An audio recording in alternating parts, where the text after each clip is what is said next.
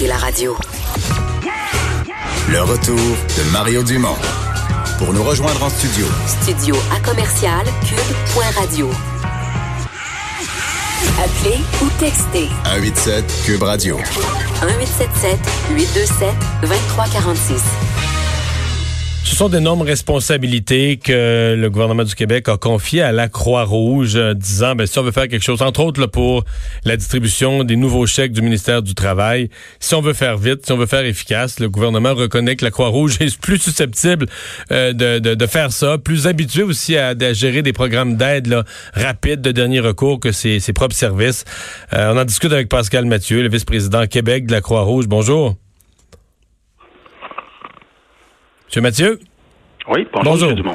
Euh, donc, euh, un mandat qui vous vient du ministère du, du Travail là, pour euh, distribuer ces aides financières à des travailleurs qui se mettent en isolement.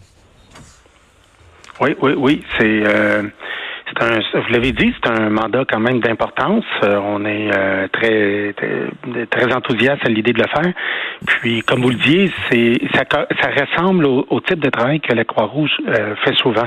Mais en plus gros, non? Avez-vous déjà géré autant de cas, autant de chèques? Oui. À Fort McMurray, on était venu en aide. Les gens se rappellent peut-être, il y avait eu un gros incendie en Alberta, euh, dans une ville qui s'appelle Fort McMurray. On avait, euh, en quelques jours, aidé financièrement 80 000 personnes. OK. Le, le gouvernement estime qu'il va y avoir 65 000 personnes probablement éligibles à leur programme. Alors, en termes de volume, on l'a déjà fait. Puis on l'a fait plus qu'une fois sur des volumes plus petits. On nous, au Québec, on l'a testé pour la première fois aux inondations de 2017. On a aidé, je pense, 400 000 familles. On l'a refait euh, en plus petite quantité à la tornade qui avait frappé Gatineau en 2018. Puis on l'a refait l'été passé aux inondations qui ont frappé à nouveau le Québec là, en 2019. OK. Puis là, on était à au-dessus de 15 000 personnes. Fait qu'on on sait comment le faire. On l'a fait souvent. Comment vous vous y prenez? Parce qu'un des buts du gouvernement, c'est, puis on le comprend, on veut que l'argent soit rapidement disponible. On veut pas que les gens remplissent des formulaires puis qu'ils aient le chèque, euh, qu'il le chèque à Noël. On veut que l'argent soit rapidement disponible. Comment vous faites pour concilier cette, rapidité d'action-là avec un minimum de vérification? Parce que ce sont des fonds publics, puis des gens pourraient être euh, ben, de, de, se faire passer pour quelqu'un d'autre, ou de, jouer un jeu, ou de s'inventer un personnage pour aller chercher le chèque. Ça, on, a, on, a, des systèmes qui sont principalement électroniques pour ça, en grande partie. C'est-à-dire que lorsque jeudi, le programme, on va rappeler aux gens qu'il va être disponible jeudi. Sur le site de Service Québec, les gens vont pouvoir cliquer sur le programme qui s'appelle Programme d'aide temporaire aux travailleurs. S'ils cliquent là-dessus, ils lisent le programme avec toutes les indications du ministère, puis à la fin, ils cliquent sur un lien qui mène sur la Croix-Rouge. Alors, lorsque les gens arrivent sur notre page, ils vont avoir certaines informations de base à rentrer dont leur identité. Nous, on a des moyens électroniques de valider. Pour l'immense majorité des gens, s'il y a bel et bien un monsieur Mario Dumont qui habite à telle adresse, puis qui a euh, qui dit ce qui existe. Fait qu'on peut le vérifier pour l'immense majorité des gens. Et qu'est-ce qui va vous dire que ce qu'est-ce qui va vous dire que ce Mario Dumont à cette adresse euh, a vraiment eu l'obligation de se placer en isolement là, parce qu'il revient de voyage ou peu importe la raison, mais que pour protéger ses collègues de travail, là, il est dans cette catégorie des gens qui a dû se mettre en quarantaine? Dans le formulaire du ministère, il y a quand même beaucoup de questions à répondre parce qu'une fois que les gens ont cliqué sur la page de la Croix-Rouge, on prend ces informations, on, vérifie que vous existez bien. Après ça, on vous envoie le formulaire du ministère avec une série de questions. Là-dessus, vous devez, euh, sur certaines questions, être prêt à fournir des pièces d'identité.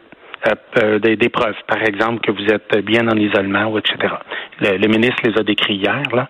Et par la suite, si vous rencontrez toutes les conditions, nous, on est prêt à faire un virement bancaire rapidement dans votre compte. Rapidement étant? 48 heures ouvrables, deux jours. Donc, quelqu'un donc, quelqu'un qui jeudi, là, le premier jour où ça va être en ligne, donc c'est après-demain, quelqu'un qui va euh, sur le site pourrait, mettons, deux jours, disons peut-être deux jours ouvrables, lundi prochain avoir son chèque? Lundi ou mardi, puis ça sera pas des chèques, ça va être un virement. un virement, je comprends, je comprends, je comprends, un virement. C'est plus rapide, on sauve la poste. Je comprends t'as pas besoin d'imprimer les chèques, puis t'as pas besoin de les mettre dans les enveloppes. Fait que ça va beaucoup plus vite par virement. Et, dans ce cas-ci, ce que je comprends, c'est que vous n'avez pas non plus à établir un montant en fonction de ceci ou de cela. Le gouvernement a procédé par montant fixe. Avec le, a pris le montant maximum de l'assurance chômage, puis a dit ça va être ça. C'est exactement ça, 1146 par travailleur pour deux semaines. C'est un montant fixe, fait que ça rend ça beaucoup plus facile. Puis le, raisonnement du gouvernement, c'est que par après, nous, on envoie la liste puis les rapports au gouvernement. Nous, on a validé que le bénéficiaire existe vraiment. Mais après ça, euh, vous savez, tout le monde fait un rapport d'impôt, tout le monde, euh, ça va être à vous de, si vous avez, si vous avez commandé un chèque auquel vous n'aviez pas droit, euh, le gouvernement va avoir tout le droit de faire les vérifications par la suite. Oui, je comprends. Et de, à ce moment-là, de, de, de, courir après son argent pour ceux qui auraient, qui auraient mal agi. Euh, donc ça, c'est votre mandat du ministère du Travail. Vous avez en parallèle un mandat euh, peut-être plus simple à administrer, mais du ministère de la Santé et des Services sociaux, qui s'inquiète pour ces gens qui se retrouvent, euh, euh oui, en isolement, mais, mais vraiment trop isolés, là, des gens qui pourraient souffrir de solitude.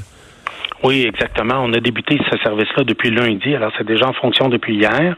Euh, c'est sur référence, pour rappeler aux, auditeurs, c'est sur référence du personnel de la santé. Alors, c'est-à-dire que soit le 811 nous transfère des appels, ou encore les médecins peuvent nous transférer des patients.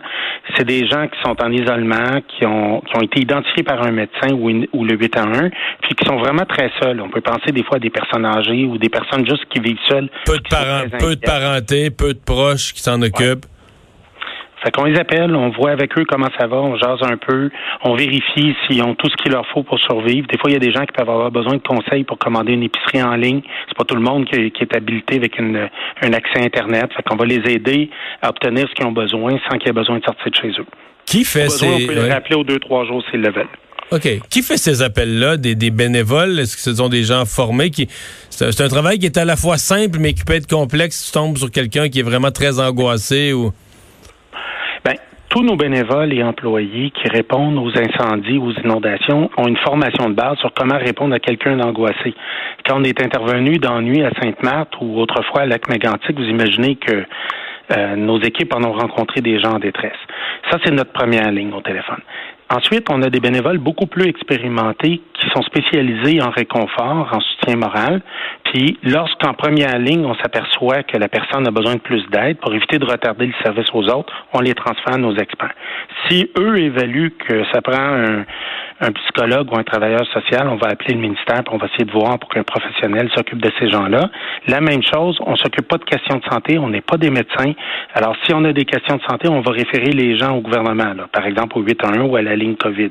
Alors, c'est important de ne pas nous, nous appeler pour savoir, pour nous parler de vos symptômes. On n'est pas expert là-dedans.